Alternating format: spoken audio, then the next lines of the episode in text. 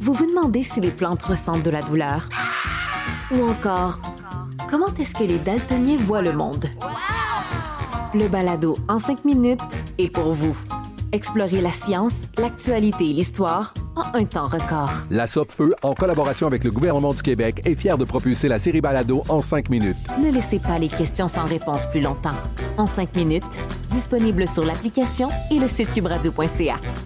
Euh, je me tourne vers Luc La Liberté, notre spécialiste en politique américaine. Salut Luc. Yes, bonjour. Euh, bon, la, la, la tragédie, l'ouragan Dorian, euh, qui qui va assurément devenir une crise humanitaire si ce ne l'est pas déjà fait, euh, fait en sorte qu'on parle beaucoup de, de, des questions de sécurité publique, de santé publique, mais il y a aussi un terrain politique. Là. Et ce que tu me dis, c'est que ça pourrait même être le terrain d'un affrontement entre la Chine et les États-Unis, comme s'il n'y en avait pas déjà suffisamment.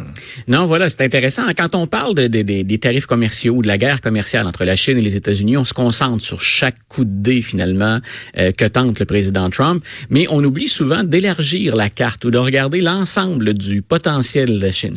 Et il y a un projet qui est déjà en place, puis pour lequel les Occidentaux sont soit un peu ébranlés, soit dans certains cas on collabore, mais il y a un projet d'infrastructure, ce qu'on appelle la nouvelle route de la soie. Et c'est une façon de diffuser l'influence de la Chine, d'établir des contacts. Ça me rappelle un petit peu, puis il faudrait faire aller dans le détail, mais ce que les Américains avaient fait après la Deuxième Guerre mondiale avec le plan Marshall.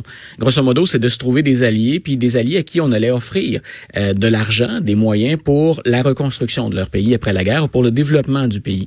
Et là, ce qu'on constate, c'est que de plus en plus, ben, non seulement il y a cette guerre frontale autour des tarifs, la comparaison entre les deux économies, mais il y a les sphères d'influence également qu'on se partage.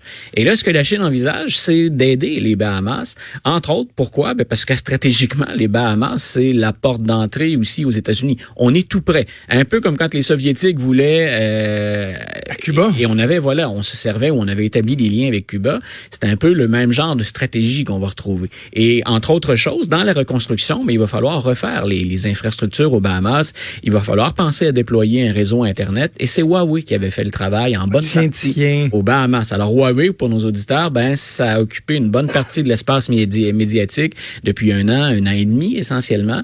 Donc on va voir ce que ça va donner. Mais ce que j'aime de ce dossier-là, il y a tout ce côté humanitaire et il y a ce côté horrible. Les images de la dévastation aux Bahamas sont épouvantables à regarder, mais on voit à quel point au-delà de l'humanitaire, il y a des intérêts bien plus grands.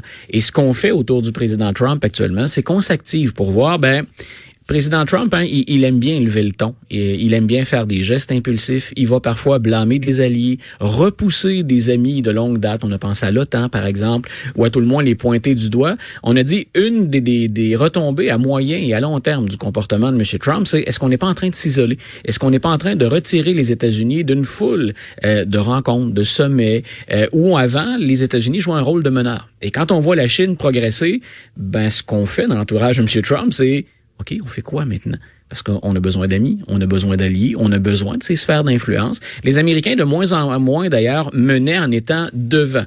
Hein? Obama avait utilisé mmh. l'expression leading from behind, c'est-à-dire qu'on est en deuxième, on est en deuxième rangée. On tient, on tire les ficelles, mais souvent, ben, on met un autre pays ou un autre joueur, si on veut, euh, dans la ligne, euh, sur la ligne de feu. Donc, on verra. Mais je voulais faire ressortir pour nos auditeurs, surveillez bien ce dossier-là des Bahamas. D'abord, bien sûr, au plan humanitaire, que fait-on pour aider ces gens-là? Mais il y a des intérêts politiques, il y a des intérêts géostratégiques et le dossier Chine-États-Unis, ben on le retrouve également là sur le terrain. Ok, parle-moi de Sarah Cubby Sanders qui va sortir un livre. Le dois-je? Tout juste pour. Euh, oui, je, euh, je t'en prie, je t'en prie.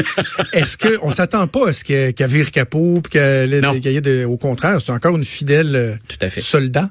Tout à fait. Puis mutuellement, les deux, M. Trump et Mme Sanders, Mme Huckabee Sanders, continuent de, de s'appuyer parce qu'elle briguerait le gouvernorat de, de l'ancien poste de gouverneur occupé par son père il y a plusieurs années. Mitch? en Arkansas. non.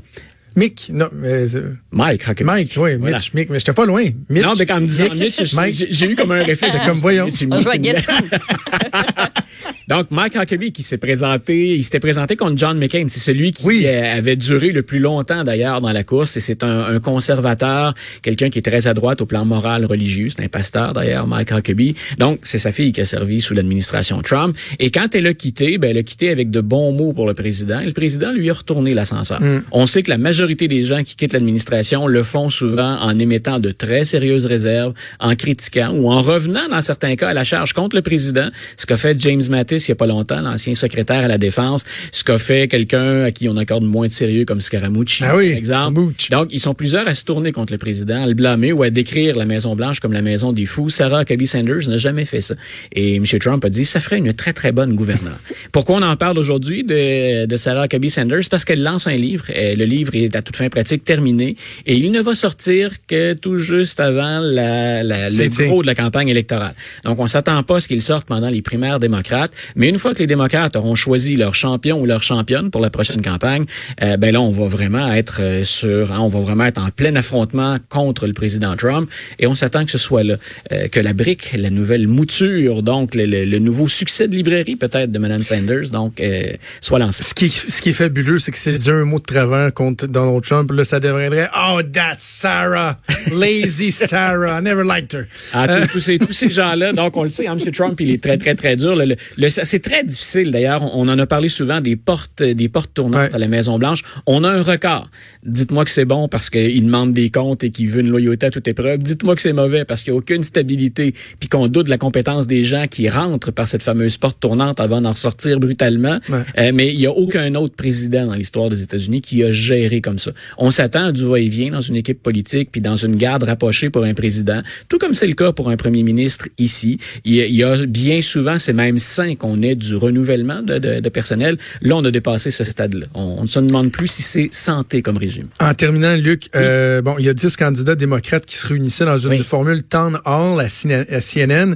Le sujet, c'était le climat. J'ai pas eu l'occasion de l'écouter. J'imagine qu'il n'y a pas dû avoir gros, gros chicane sur le climat au sein des démocrates. Il y a des, il y a des distinctions quand même assez importantes. Euh, D'abord, c'est parvenu à user ma patience hier. On a oh. la formule town hall, c'est qu'on fait intervenir les gens les uns après mm-hmm. les autres de façon séparée. C'est moins une confrontation que chacun qui vient présenter son point de vue et répondre aux auditeurs ou aux gens qui, qui étaient là dans la salle. Euh, ça a duré sept heures. Euh, je suis passionné, j'adore la politique. Sept heures de changement climatique, c'était beaucoup, beaucoup, beaucoup. Quand on sait, par exemple, que dans un débat, c'est pas suffisant, ah. mais qu'en deux heures, on peut peut-être en parler 20 minutes ou une demi-heure, là, on a eu droit à sept heures. Et il y a deux ou trois petites informations pour les auditeurs qui sont très importantes, parce que si j'ai pas écouté tout au complet, je me suis assuré d'aller chercher quand même les, les moments forts. D'abord, un, le Parti démocrate a effectué un virage important. Si Barack Obama se présentait, le Barack Obama de 2008 se présentait en 2020 avec son programme environnemental, il ferait pas le travail. Ça passerait pas la? Ça ne passerait pas la rampe. Assurément. Puis ça, ben, les, les, les démocrates ont pris bonne note de ce qui se passe dans l'électorat, un peu comme c'est le cas ici. Euh, on remet moins en question les changements climatiques qu'à quelle vitesse on bouge. Et il faut bouger. On en est un peu là. Il y a un sentiment d'urgence. Hier, c'était très clair. Et celui qui perd à ce jeu-là, le premier, celui qui est sur la défensive parce qu'il a été à la Maison-Blanche pendant huit ans, c'est Joe Biden. M. Biden, ce que ses adversaires pouvaient lui reprocher, puisque les commentateurs et les analystes, dont moi, disaient après, c'est M. Biden, ça semble bien timide quand on regarde les autres. Quand je parle qu'il y a des distinctions importantes, donc notons d'abord ce virage très important. C'est un réel enjeu en 2020. Ce l'était moins en 2008 et même en 2012. Donc 2020, l'environnement, on va en reparler. Puis dans certains États qu'on appelle les États pivots, ça peut jouer. Il n'y a pas grand-chose qui va faire la différence entre M. Trump et le candidat ou la candidate démocrate. Ça peut être un des sujets sur lesquels on va avoir à s'exprimer. L'autre chose, euh, quand on parle de, de, changement climatique, donc il y a cette idée aussi de est-ce qu'on a besoin du nucléaire ou pas? Et hier, hmm. on a eu là des gens qui ont fait railler. Cory Booker a dit écoutez, c'est pas réaliste. Si vous voulez éliminer le nucléaire, ne pas en construire de nouvelles centrales, euh, vous n'êtes pas entre guillemets dans la game. Vous suivez pas le match. Alors qu'Elizabeth Warren, hier, était une de celles qui a eu les engagements les plus fermes. On le sait, il est toujours bien préparé, Mme Warren, mais elle a dit, on va garder ce qu'on a de nucléaire, mais je n'en construirai aucune nouvelle centrale.